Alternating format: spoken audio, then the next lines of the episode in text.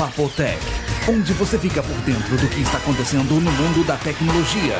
E com vocês, João Roberto Gândara e Vinícius Lobo.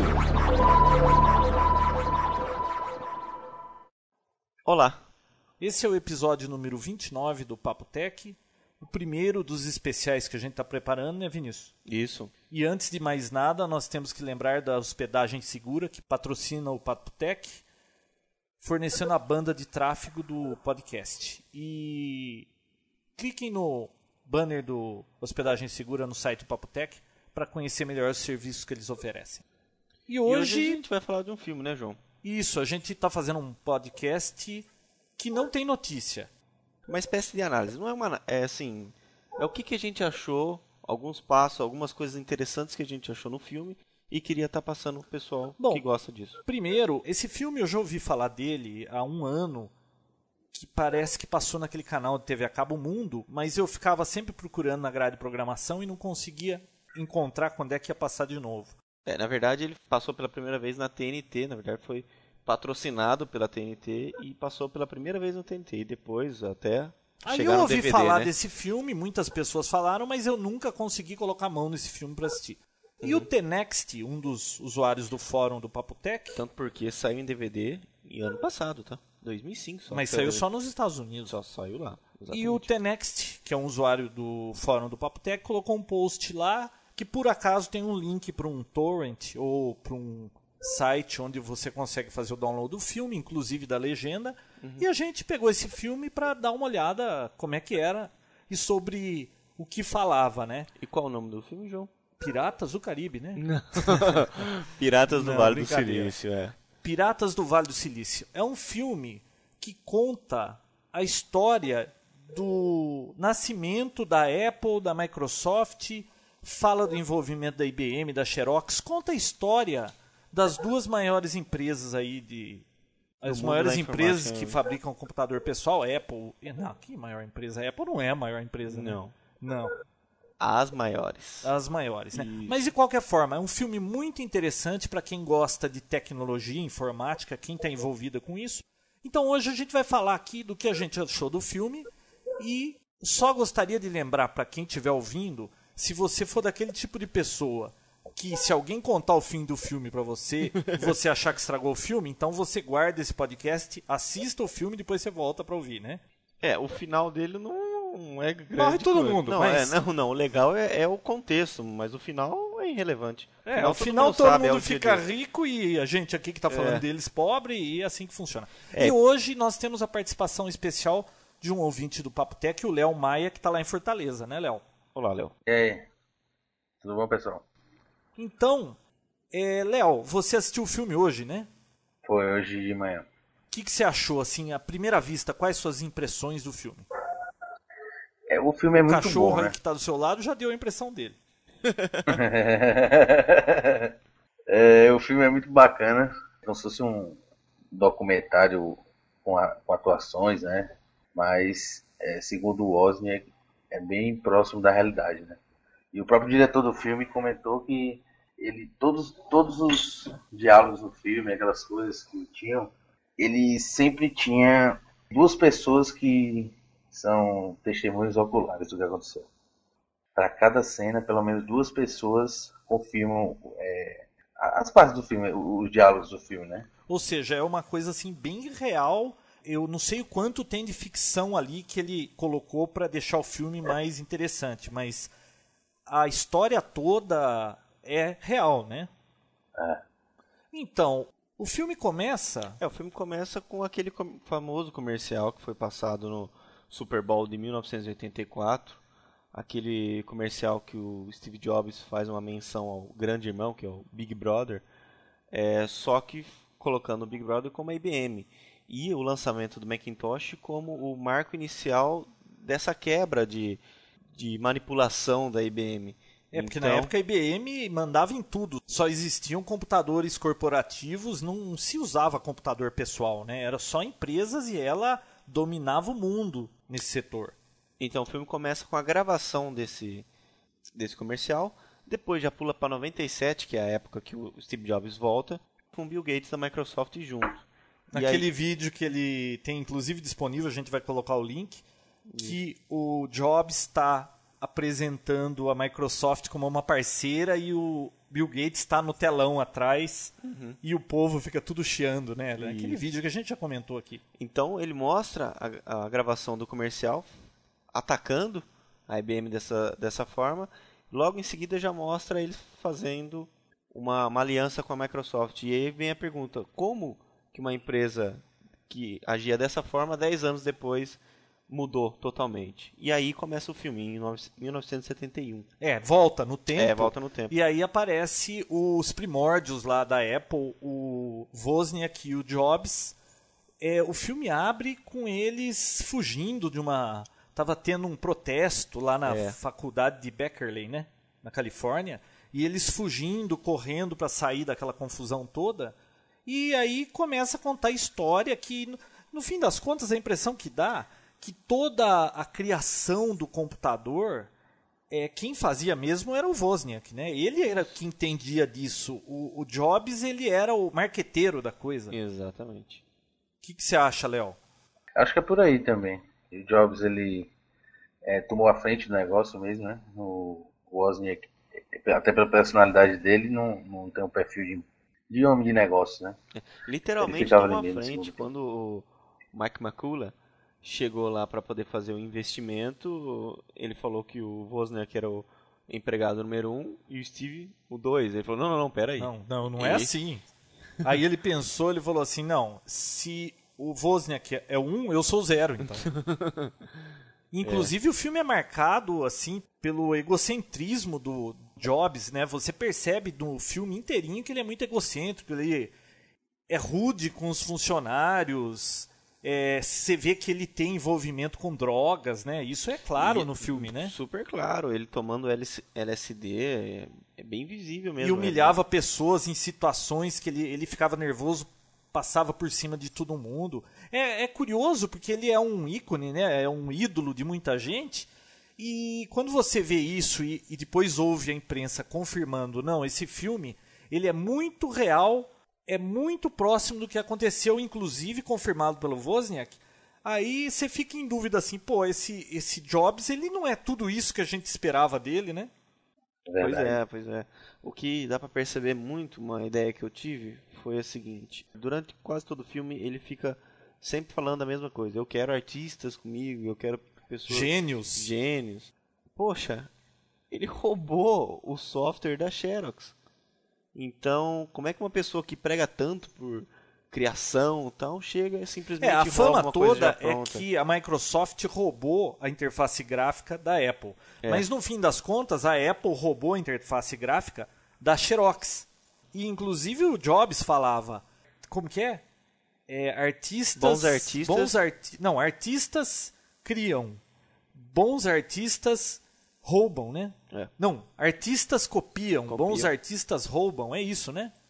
É, eu acho que é por aí mesmo que ele falou, uma coisa assim. O que eu notei desse filme é que ele, ele é mais assim um filme sobre o Jobs. Não sei se é porque a personalidade dele é tão forte, forte né? que ele toma conta do filme, mas você vê que é bem focado nele. É, o, o, até o próprio Bill Gates ele não tem tanta presença no filme quanto o, Jobs, né? É, parece é. até que o filme é a história da Apple, né? E não da do Vale do Silício, como contou ali, porque eu diria que 80% do filme gira em torno do Jobs e da Apple, né? É, verdade. Por aí mesmo. Outro paradigma, eu poderia dizer, que quebrou para mim quando eu assisti o filme foi o seguinte: eu sempre imaginei o Bill Gates como um ótimo programador, uma pessoa que desenvolveu um sistema maravilhoso como o DOS tal. E no filme isso é totalmente desmentido, não é verdade. Ele só desenvolveu o software pro Altair, né, aquele 8800. Ele e o Eles na realidade o que eles venderam para IBM lá não existia, né? Inclusive o Balmer faz até uma gozação, isso aqui deveria ir para a história, porque eles não tinham nada, eles chegaram para a IBM, venderam uma coisa que não existia, eles compraram de outro por 50 mil dólares e isso fez do Gates o homem mais rico do mundo, né? Foi a maior façanha é. humana, né? Eu achei isso. E isso quebrou, foi um paradigma para mim que eu. Bom, mas e, e vamos ouvir, por exemplo, Léo, o que, que você achou do filme? Você é usuário do quê? De PC, de Mac, dos dois? Eu sou usuário de PC, cheguei a, a mexer um pouco com o Mac. É, tem interesse de comprar um Mac, gosto muito da ideia. É, e o filme, assim, você, você vê quem é a figura que é aquele Steve Jobs, né? É, o cara altamente egocêntrico, como tu falou. E eu acho que ele, ele, ele também é muito arrogante. E essa arrogância foi o que foi o tiro no pé dele com relação ao Bill Gates, porque ele nunca achou que o Bill Gates fosse capaz de, de passar ele ou ser melhor que ele. Então ele ficou ali, ele tratava o Bill Gates como uma certa arrogância, né? E sempre achou que a IBM é que era o, o Big Brother lá, o inimigo, o é, sujeito lá da filme, propaganda do o empregado né? mostra, né? O Big Brother é o Bill Gates. É, legal aquela parte. Mas o, o Jobs, ele. Eu não sei, ele me pareceu muito maluco no filme. Ele era um cara assim, meio sem noção. Ele era. Ele tinha parte de marketing, ele teve alguma ideia de como levar a coisa pra frente toda. Mas eu não sei. Depois de assistir esse filme, eu tinha uma imagem do Bill Gates é, a imagem que eu tenho do Bill Gates é de uma pessoa de sucesso que conseguiu chegar onde ele está, Microsoft e tudo mais.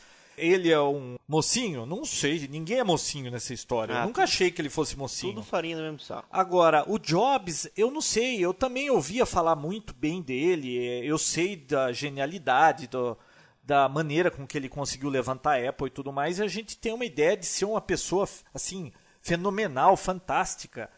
E aí depois, inclusive, teve aí no episódio a gente comentou, né, que o Bill Gates fazia doações e o Jobs não fazia nada disso. Comecei a olhar ele com bons olhos e, e o, o, Jobs o contrário. Mas mesmo assim, ainda sem ter muita ideia da coisa. Depois de assistir esse filme, sinceramente, o único que, vamos dizer, que me agradou nessa panela toda aí é o Steve Wozniak. É, é. Ele parece ser uma boa pessoa, o resto é tudo farinha do mesmo saco, né? Hum.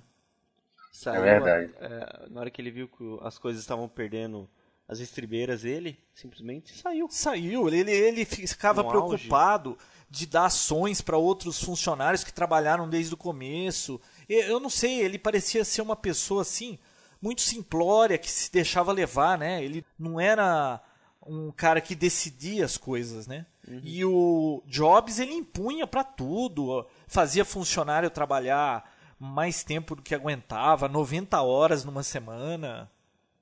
Não, aquela parte que ele tá com a camisa, umas camisas lá do, dos funcionários. Eu trabalhei mais de 90 horas na semana, às vezes. É, é, ele trabalhou, né?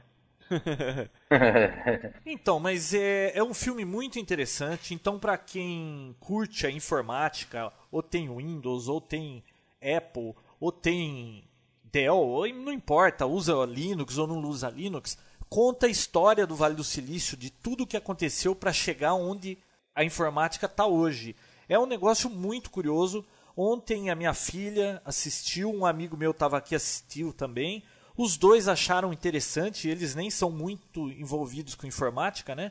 Então, para quem gosta de informática, vai gostar muito do filme porque conta como foi assim por trás dos bastidores dessa revolução aí que o, o Jobs ele queria entrar para a história e tanto é que deve ter entrado, né? Com ele, certeza. Ele queria entrar para a história e é gozado como eles puseram um ator muito semelhante ao físico do Steve Jobs. O do Bill Gates, a única coisa que eu achei que parecia era a cor dos olhos e o óculos, porque o cara era muito esquisito. E o Bill Gates, no filme todo, eu não sei se o Léo percebeu isso também, eles mostravam o Bill Gates como alguém extremamente interesseiro, que o cara só estava querendo. Era um sanguessuga o cara no filme, e quando o Bill Gates falava, não se acreditava no que ele falava. A gente assistindo o filme via que ele estava mentindo, da maneira com que o ator trabalhou, inclusive naquela apresentação de, de 97, né, que tem lá o Gates no telão, uhum. a maneira com que ele agia, a fisionomia que ele demonstrava naquela, naquele vídeo do filme. O vídeo real não é daquele jeito. Não. O Bill Gates não faz aquela cara de safado que o ator do Bill Gates fez no filme todo. Você percebeu isso, Léo? Percebi. o Bill Gates, eu estava vendo aqui uma matéria aqui sobre um livro chamado Apple, Apple Confidential 2.0, é, que fala sobre essas coisas, sobre a história da Apple, né? E fala que, na verdade, o Bill Gates ele não roubou a interface gráfica da Apple. Ele tinha um acordo, certo? Um contrato que ele menciona até no filme, que é quando o Jobs fala, você copiou meu, meu programa. Aí ele fala assim, você devia ler o seu contrato. Eu me lembro dessa parte. É, do... Pois é, então o, o, que a Micro, o que a Apple reclamou na justiça logo depois dessa história do lançamento do Windows foi as versões posteriores a 1.0, porque segundo eles o contrato só valia para a versão 1.0 do Windows. Ou seja, na verdade, o que o Jobs caiu, eu vou botar naquela tecla da arrogância dele, que ele, ele foi arrogante e não considerou que o Bill Gates fosse ser uma ameaça para ele. É, só ele pensava disse, na IBM. Nós somos uh, melhores. É, eles, inclusive, quando ele está entrando, o Gates, o Balmer e o Paul Allen, né, os três da Microsoft, eles estão entrando lá no, no prédio da Apple. Pra, quando eles veem pela primeira vez o Macintosh, é, o Jobs fala claramente, um funcionário fala, mas você vai mostrar para eles? Ele fala assim, eles não têm cultura, eles não tem sabor, nós é, eles não sabem, eles não entendem disso. Ele, ele realmente ele subestimou, subestimou é. o pessoal da Microsoft, né? É verdade. Volta no assunto desse contrato. No contrato, o, o que a Microsoft alega é que ela tem direito de usar como base a interface gráfica da Apple nas versões seguintes e a Microsoft foi ganhando esses, esses processo na justiça até que chegou num acordo na década de 90. Então, é, na verdade, o que o, Steve Jobs fez foi até pior do que o que o Bill Gates fez com ele. É. Ele realmente roubou. E o curioso é que o filme ele é o ponto de vista do Balmer e do Wozniak, né? É, 80%, é. eu diria 75% é o, a história do Wozniak contando o filme e 25% do Balmer, que também no fim ele aparece muito contando a história, né? É. E é incrível eles terem feito esse filme, conseguido fazer tão real.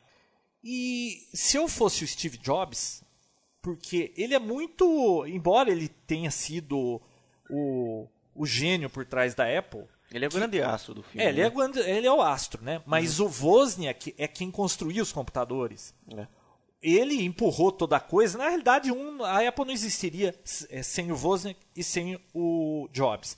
É, Mas um casamento perfeito. Era ele quem fazia todo o barulho, era ele quem aparecia, né?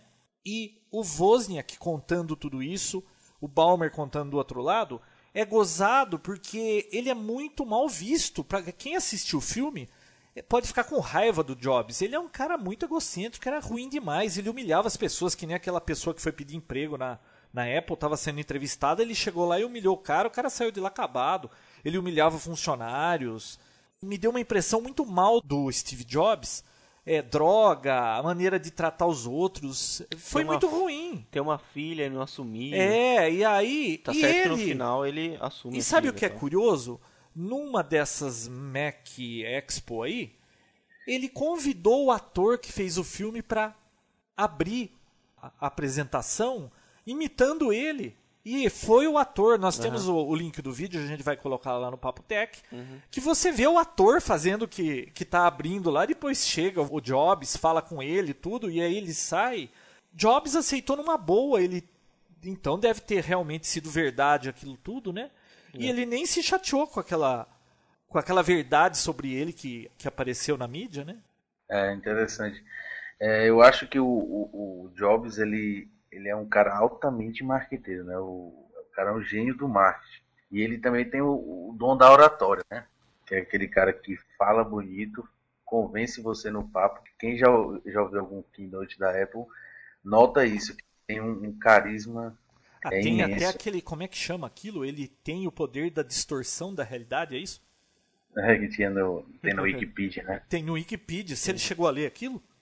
Cheguei. Ele começa a, explicar as coisas, a empolgação é tamanha que ele faz a pessoa acreditar naquilo que ele está falando e ele pega qualquer coisinha assim, ele pega esse mouse aqui e ele começa a falar das maravilhas do mouse que você fica convencido que aquilo lá é espetacular, que é único, que não existe outro igual. Uhum. Tanto é que a mídia andou aí acusando a Apple de exagerar nas inovações, que na realidade não eram inovações e eles exageravam sempre, né? Na realidade é o, é o marketing do Jobs, né? O único problema disso é um efeito bolha, né? Crescer é, que uma hora assim, explode, né? Explodir. Agora, vamos falar um pouco da, da história, porque não, não conta só a história desses dois grandes personagens, mas também a história do computador pessoal. É uma coisa que eu não tinha contato, não imaginava como que era. É, o Vinícius começou na, é, é o Vinícius entrou nisso quando estava no Windows XP, né? Não, não. eu acho, eu mexi acho que com finalzinho 311 95, acho que foi 95 foi o que eu comecei a mexer.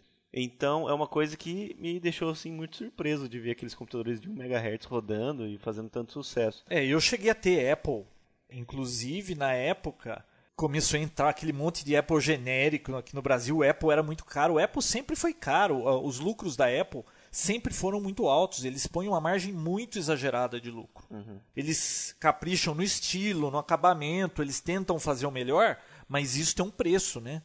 Pois é. E lá, e no filme conta a história, mostra desde o Altair, né, João? É, o Altair, eu me lembro desse Altair aí. Altair era um computador, só que não, não isso era uma monitor. caixa cheia é. de LED que não fazia só nada. piscando. E sabe uma, uma informação interessante que eu vi depois do filme? Hum. Existiam dois processadores na época, né? Esse, o Intel, que estava dentro do Altair, e a Motorola também tinha um.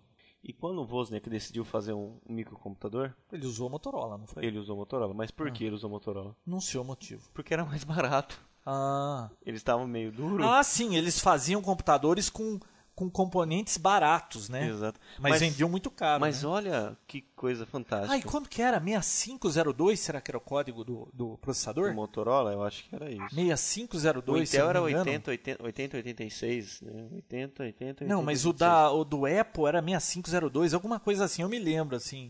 Mas olha, olha que uma coisa simples muda, né? Porque o PC foi para a linha Intel, continuou com o Intel, a Apple com a Motorola por causa disso. No começo eles não, eles acharam que não valia a pena, compraram um processador mais barato e fizeram um, um microcomputador baseado nesse processador. E depois para mudar de plataforma fica mais difícil. Mudaram agora, né? Não, e uma coisa mudaram que eu agora achei, para Intel, né? mudaram né? uma das coisas que eu achei interessante no filme é que o Wozniak, ele era funcionário da HP, da Hewlett Packard. É. E ele tinha que mostrar para HP tudo que ele fizesse. Por contrato ele tinha Por que contrato. Mostrar. Que inclusive o Jobs ficou puto da vida e tudo mais. E aí, quando ele criação... mostrou o primeiro computador para HP, que ele foi apresentar lá, tava lá um figurão da HP sentado na mesa, olhou e disse assim: Mas o que pessoas comuns iriam querer fazer com computadores? Porque computador só tinha empresa em é. grandes empresas. Não, aí ele colocou aquele caixote de madeira com, monitor, com um monitorzinho. Viu, você tem certeza que isso é para pessoas comuns, né? É, não, não, ele disse que pessoas comuns nunca iam querer é. mexer com isso. Da mesma maneira que a IBM respondeu para o Gates, quando ele falou: olha, a gente quer fazer o sistema operacional, a gente tem o sistema operacional. Eles uhum. ofereceram para a IBM, para o computador pessoal, só que nós não queremos vendê-lo, nós queremos licenciá-lo. E a gente quer poder vender para outras empresas. Aí o cara falou: ah, o que isso importa? O que vale num computador é o hardware, não é o software. O nosso né? lucro está no hardware. É, o lucro não está nesse no tal de software. Nossa, e aí sai da tela num efeito bacana, né? O Balmer sai assim né? e fala: Isso fez do Gates o homem mais rico do mundo. Esse pequeno detalhe. Pois é. Ficou bacana é isso aí. Isso aí, também. como o descaso. Não sei se é nem descaso, é aquela questão dos paradigmas né, das grandes empresas, que elas olham novas tecnologias com outros olhos. Acho que hoje já mudou um pouco, mas naquela época eles olhavam aquilo e disseram, ah, isso não vai funcionar não. Tá ficando doido isso aqui? Não vai funcionar nunca. Às vezes chega uma coisa inovadora, mas as pessoas têm que estar preparadas para aquilo. Eu escuto é. um podcast que se chama Killer Innovations, do Phil McKinney. Ele é um cara da HP, ele trabalha para Hewlett Packard. Ele viaja o mundo, cada episódio ele grava de um lugar do mundo e ele vai visitar empresas e, e conhecer ideias para comprar para HP. E aí ele fala muito sobre o que é inovação e às vezes você tem uma coisa que é realmente maravilhoso, mas a hora que você apresenta para as pessoas, as pessoas que veem aquilo não estão preparadas para aquilo. Então elas falam: "Não, isso não vai dar certo". E a pessoa desiste e realmente morreu. É. Tanto é que tem até aquele ditado de que ah, o cara conseguiu fazer o impossível porque ninguém disse para ele que era impossível fazer aquilo. Ele não sabia, por isso que ele conseguiu é. fazer. Porque normalmente você vai mostrar alguma coisa para alguém, a tendência quando você mostra uma novidade para alguém, eu que fabrico produtos, estou sempre lançando produtos novos na minha área aqui, às vezes eu mostro para um amigo, a pessoa não dá a mínima, ela Sabe assim, você faz o negócio, perde um tempão, você acha super bacana, mostra a pessoa, não dá nem bola. Você fala assim, pô, não gostou, não sei o quê. Mas aquela pessoa podia não estar preparada para aquilo. Realmente o produto poderia ser uma porcaria. Uhum. Mas normalmente as pessoas não veem com bons olhos as coisas. É. E às vezes ela também pode, até assim, alguém próximo de você te incentivar, porque, pô, ele perdeu tanto tempo com isso. Ah, não, é legal, isso vai dar certo. E o produto é um lixo, e você fica perdendo tempo com aquilo. Então é. é. complicado esse negócio de inovação, né? Outro exemplo disso foi quando o pessoal da, da Xerox mostrou o mouse pro diretor deles. É. Você acha que a Xerox quer vender algo com o nome de mouse? É, rato, né? Foi daí então que o Steve Jobs chegou e roubou essa ideia toda de interface gráfica e mouse junto. Né? É, e na realidade roubou a ideia da Xerox, a moça que fez a demonstração. Sabia. Agora disso. não contou na, no filme, eu não sei nem qual foi o motivo disso, que aquela moça que fazia parte do grupo de desenvolvimento do, da interface gráfica da Xerox, que inclusive teve o, o Xerox Ventura, né, aquele editor gráfico que era muito bacana, tudo gráfico no passado, na época do DOS. E chegou a informação que eles teriam que mostrar para o Jobs. Mas quem que falou assim, não, eu tenho que mostrar? Da onde veio aquela ordem? Por que, que eles tinham que mostrar? Não foi explicado isso no filme. É. Você percebeu isso, Léo? É, percebi. Ela mostrou a contragosto, ela não queria mostrar porque ela falou, eles vão roubar a ideia da gente. Tanto é que a Apple roubou a ideia. Então, é estranho, né? Esse tipo de coisa ficou assim, mal explicada. Mas o importante é que a Apple roubou da Xerox, a Microsoft roubou da Apple, e no fim, quem era o bonzinho mesmo ali eram os que estavam de fora, né? E o Balmer, inclusive, no filme, ele aparece meio como um bobão no filme, né? Ele é. É, o cara da festa, né? É, aliás, bobão ele é sempre, porque você vê todos os vídeos de keynotes aí da, da Microsoft, ele sempre dá um fora e depois vira clipe, né? Pior que é verdade. Não, é verdade. É, é verdade. Ah, e vocês lembram no começo do filme, os Blue Box? Eles começaram a vender Blue Box. Você já viu isso, Léo? Não, nem sabia que existia esse troço. Bom, eu sou do tempo de Blue Box e é o seguinte, no passado, as companhias telefônicas para fazerem ligações internacionais, eles tinham porque cada país tem sua companhia telefônica. Só que elas teriam que ter uma maneira de se comunicar para ver como é que iriam bilhetar, cobrar essas ligações. E quando a conexão era feita de uma operadora, por exemplo, na época era a Telesp, né? A Telesp chamava AT&T nos Estados Unidos. Como é que eles se comunicavam para saber que, olha, isso é uma operadora, eu não posso cobrá-lo disso, tá? Eu tenho que fazer a conexão e não tem cobrança. Então existiam os tons que se enviavam antes da conexão, passava lá, dava um tom e aquilo liberava. Então começaram a fazer e chamaram de blue box. Era uma caixinha que na realidade era um oscilador de áudio que oscilava com o tempo certo naquela frequência daqueles tons que se você der uma busca no Google e procurar por blue box, eu vou colocar o link no Papotec você vai ver, era muito simples o negócio. Você pegava um, um chip aí, quem entende eletrônica, um osciladorzinho 555, um chip aí, LM555, que custa, sei lá, menos de um real.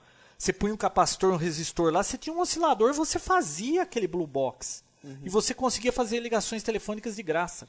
E eles vendiam isso antes de começarem a mexer com o computador, né? Eu cheguei a comprar, na época não tinha internet, pagar eu não me lembro quanto, 10 dólares, 15 dólares pelo projeto. Eu paguei para uma empresa que eu li numa revista que se chamava Radio Electronics, que um cara lá vendia esquema do Blue Box. Eu fiquei encantado com aquilo. Paguei lá não sei quantos dólares, mandei, aí chegou aquele monte de papelada com os esquemas. Isso foi em 80 por aí. Muito bacana isso aí. E é uma coisa que é curiosa, né? Eles participaram disso no filme bem antes do da Apple, né? De começar a Apple. Inclusive os policiais até pegaram eles, mas não sabiam o que, que era é, não sabia o que era aquilo, porque podia dar cadeia, né? e Blue Box não era daquele jeito, não, viu? com aquele teclado. O Blue Box tinha alguns botões que você apertava e enviava os tons certos. Não, não precisava ter o teclado. Você tinha o telefone do lado que tinha o teclado. Né? Entendi. Não usava aquilo ali. Mais alguma coisa que você tenha acrescentado ao filme, hein? Não, acho que não. Léo? Só uma, um, um negócio, acho que eles não colocaram no filme, porque até fugir um pouco do assunto. É, uma vez o, o milionário americano Ross Perot. É, queria ele... ser presidente, né? É, exatamente, ele mesmo. Ele fez uma, uma proposta para comprar a Microsoft, acho que na década de 80. E aí ele pediu eu não sei quanto, mas era uma micharia. O Bill Gates pediu um pouco mais. E ele pegou e não, não, não quis cobrir a oferta do Bill Gates e deixou pra lá. Aí ele falou que foi o pior negócio que ele já fez na vida dele. Eu não sabia Aí, dessa história, não. É, o autor do texto fala assim, que modéstia do Ross Perot. Foi, na verdade, o pior negócio da história. É, da história, porque o Bill Gates é o homem mais rico do mundo, né? É, hoje em dia a fortuna do Bill Gates deve ser, bota aí, sei lá, umas 10 vezes maior que a do Ross Perot. Bom, eu sei que o Bill Gates ele é o primeiro da lista da revista Fortune e o segundo colocado fica um pouco longe dele, né? E esse segundo colocado, se eu não me engano, são os Waltons lá daquela rede Walmart americana. O pessoal de TI aí, de que nem o Michael Dell, outros da Steve Jobs. Steve Jobs, bom, Steve Jobs eu acho que não tem tanto dinheiro assim, ele não está na lista dos mais ricos. O Gates, ele tem assim coisa de 24 vezes mais do que o Michael Dell. Uhum. Na realidade, é o Michael Dell tem tanto dinheiro que já é muito dinheiro, né? Que ele não precisa de mais dinheiro. O Bill Gates tem 24 vezes mais do que ele tem. É uma coisa assim. É um número absurdo. Agora eu tava dando uma olhada na lista dos homens mais ricos do mundo, a última, da Forbes, né? E o, o Bill Gates, ele tá em primeiro com 50 bilhões. Em Isso. segundo, é um, um investidor Aí eu acho que o cara ah, é investidor. É aquele é, do óculos grande lá, como é que ele chama? Eu não me lembro o nome dele, mas ele parece ter 30 bilhões. É, e, e esses caras, o, o, ranking assim vai mudando, porque é, quem tem muita grana tá, tá no, no, mercado de ações, né? É. Então aquela volatilidade, um ano o cara pode estar tá mal, outro ano tá melhor. Bom, vai mudando, né? Pessoal, o, o filme Os Piratas do Vale do Silício é, vale a pena, não tem aqui no Brasil. O único jeito é, é fazendo download por aí. No fórum do Papotec tem lá a receitinha de onde tem o filme. Tem a legenda para você baixar se você precisar da legenda. Só tem DVD nos Estados Unidos, isso não foi lançado aqui no Brasil. É um filme que vale a pena assistir. Muda a maneira como você vê toda essa coisa aí de Apple, de Microsoft. É muito interessante para nós que estamos envolvidos com esse tipo de coisa muitos paradigmas serão quebrados com isso. Isso. Oh, uma coisa legal também, a gente pode até colocar um link no site, é assistir o Keynote de 1997, que é a volta dele, então tem toda uma apresentação da volta, e acho que foi o único Keynote que eu já vi da Apple que ele retrata de maus números. Então ele fala, ó, ano passado a gente tá com tanto, esse ano a gente tá com muito menos. Então eu acho bem interessante para ver, ó, o porquê que o pessoal bate tanta palma na hora que ele demonstra um número bom. Porque são seguidores natos mesmo. A pessoa viu a Apple lá embaixo. Abraçou e, a causa. Não... E tá junto com ela até o fim, entendeu? Então, através desse keynote de 1997, você consegue ter uma noção por que, que o pessoal aplaude tanto quando um número bom da Apple sai. Bom, ô, Léo, só uma coisa, você falou aí que você usa o Windows, mas é, quer comprar um Apple, né? É, o que, que te atrai no Apple? É o seguinte, é, eu acho o Windows um sistema pouco confiável, tá uhum. Cheguei a usar muito tempo Linux, só que Linux tem uns problemas de compatibilidade, né? principalmente com, com gadgets, é você fazer sincronismo com celular, que eu uso muito isso. Outras coisas também que é, não tem programas, não tem um, um Office. Eu vivo do Office também, do, do Microsoft Office, né? Mesmo tendo alternativas, mas não, não é que nem o Office. Então, o Mac Mini é o que eu estou pensando, né? E ele tem poucos vírus, né, para Mac por enquanto. É um sistema mais robusto, teoricamente, porque vem do, do Unix, né? Tem capacidades boas de multimídia. Minha ideia é deixar em casa, ligar na televisão grande e assistir filme, baixar episódio de Papo Tech. Front row. É, aquele front row diz que é legal, né? Ah, eu vi aquilo. Aquilo é bacana. É uma coisa Não. que, se custasse barato, eu comprava um, um Mac Mini para deixar aqui só para ficar brincando com front row. Muito bom mesmo. É, o Vinícius viu esses dias. Agora, você disse que o Windows não é muito confiável, né? Isso aí é uma coisa que eu escuto de muita gente. E eu, por exemplo, que sou usuário do Windows desde os primórdios, já fui usuário, eu fui usuário dos primórdios da Apple. Aí depois eu mudei pro, pro Windows, né? E eu tô nele até hoje. É aquela história, o meu irmão tem PC na casa dele, Windows. Ele vive tendo problemas lá. Só que o meu irmão ele não tem muita experiência com isso. O meu outro irmão sempre tem problema também. Mas também se chegar lá, tá cheio de vírus, tá cheio de spyware, ele apagou coisa que não devia e aquela confusão toda. Eu nunca tenho problema. O meu Windows é extremamente estável, não trava nunca, tudo roda liso aqui. Então é gozado. É porque a experiência, quando a pessoa já conhece o sistema, quando ela enfrenta algum tipo de probleminha, alguma coisa, é fácil resolver, resolve-se logo. Agora, para os meus irmãos, por exemplo, é complicado, porque eles não têm assim muita intimidade com informática. Então, para eles é um pé no saco talvez para eles um Apple fosse melhor, porque é uma coisa mais simples, é mais fácil de usar, pelo menos é a propaganda que todo mundo faz. E por ele ser mais seguro, é, ele é mais seguro porque tem menos market share. Se um dia a Apple começar a dominar o mercado e ter uma fatia muito grande, acredite, os hackers, todo mundo vai começar a apontar os canhões para a Apple também. É, com certeza. Agora, o fato do, do de tu dizer assim é, que uma pessoa que não tem muito conhecimento usar um Mac, eu acho já mais complicado assim, porque o, a vantagem do Windows é que tu enfia qualquer coisa nele roda.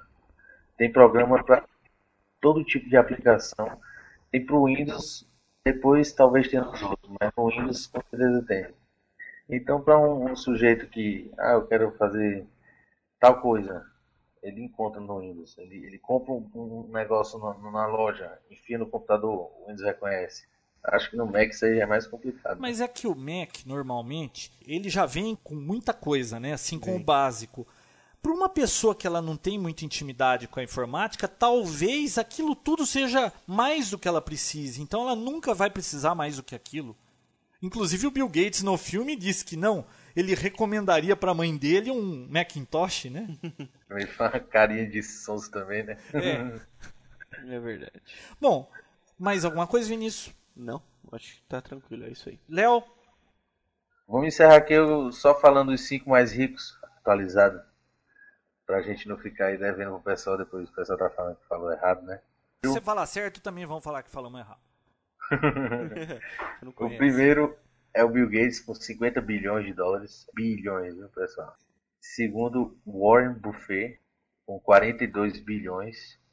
Terceiro, Carlos Slim Hello. Esse é conhecido, né? Aquele cara dos investimentos mexicano. Quarto, Ingvar Kamprad. Nunca ouvi falar na minha vida. O cara tem 28 bilhões Também dólares. nunca ouvi falar. E em quinto, Lakshmi Mittal dono das siderúrgicas Mittal. Esse cara anda de Corolla, bicho. Já pensou? Ah, 23 é? bilhões de dólares. Puxa. O Bill Gates mesmo, que é o mais rico, não fica esbanjando, né? O, agora me diga uma coisa, tem nessa lista aí sua, tipo, onde tá o, o Steve Jobs? Deixa Ou ele não entra nessa lista dos mais ricos? Entra, essa lista vai até o. Eu acho que. Quem é da... Não, acho não. São 793 bilionários do ah, mundo. Ah, não, né? 793 até a gente entra, né? Bom, é isso aí. Ô, Léo, obrigado pela participação. Léo, valeu. Obrigado aí, pessoal. Convite, se for para ter outra vez, estou aí, viu? Tá ok. É, a gente gostaria de agradecer a Hospedagem Segura pela banda de tráfego do Papo Tech, que sem a Hospedagem Segura a gente não estaria fazendo esse podcast. E o próximo episódio, mais um especial para vocês. É isso aí, aguardem e confiem. é. Até semana que vem. Até, tchau. Valeu, tchau. Papotec, onde você fica por dentro do que está acontecendo no mundo da tecnologia, estará de volta na próxima semana com mais um episódio inédito.